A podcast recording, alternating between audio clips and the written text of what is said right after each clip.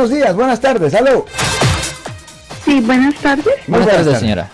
Eh, doctor, eh, una opinión, abogado. Ah, eh, de Vallejo acaban de mover acá a la ciudad de Fairfield un policía que ha sido involucrado en varias muertes. A la, la gente puede protestar para que lo muevan porque en sí no contestan nada. Nomás dicen que van a estar al pendiente de sus casos, pero la gente se puede poner para sacar a ese policía de aquí de la ciudad. Mire, escucho fuera de la protestas son un derecho que personas tienen. Las personas pueden protestar. Lo siento por la interrupción. Su video va a continuar monetariamente.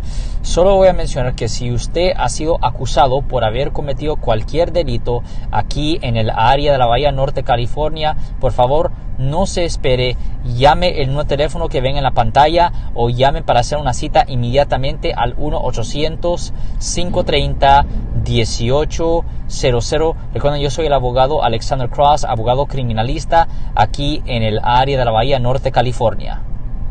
Ah, pasivamente, públicamente, pero no pueden estar dañando propiedad.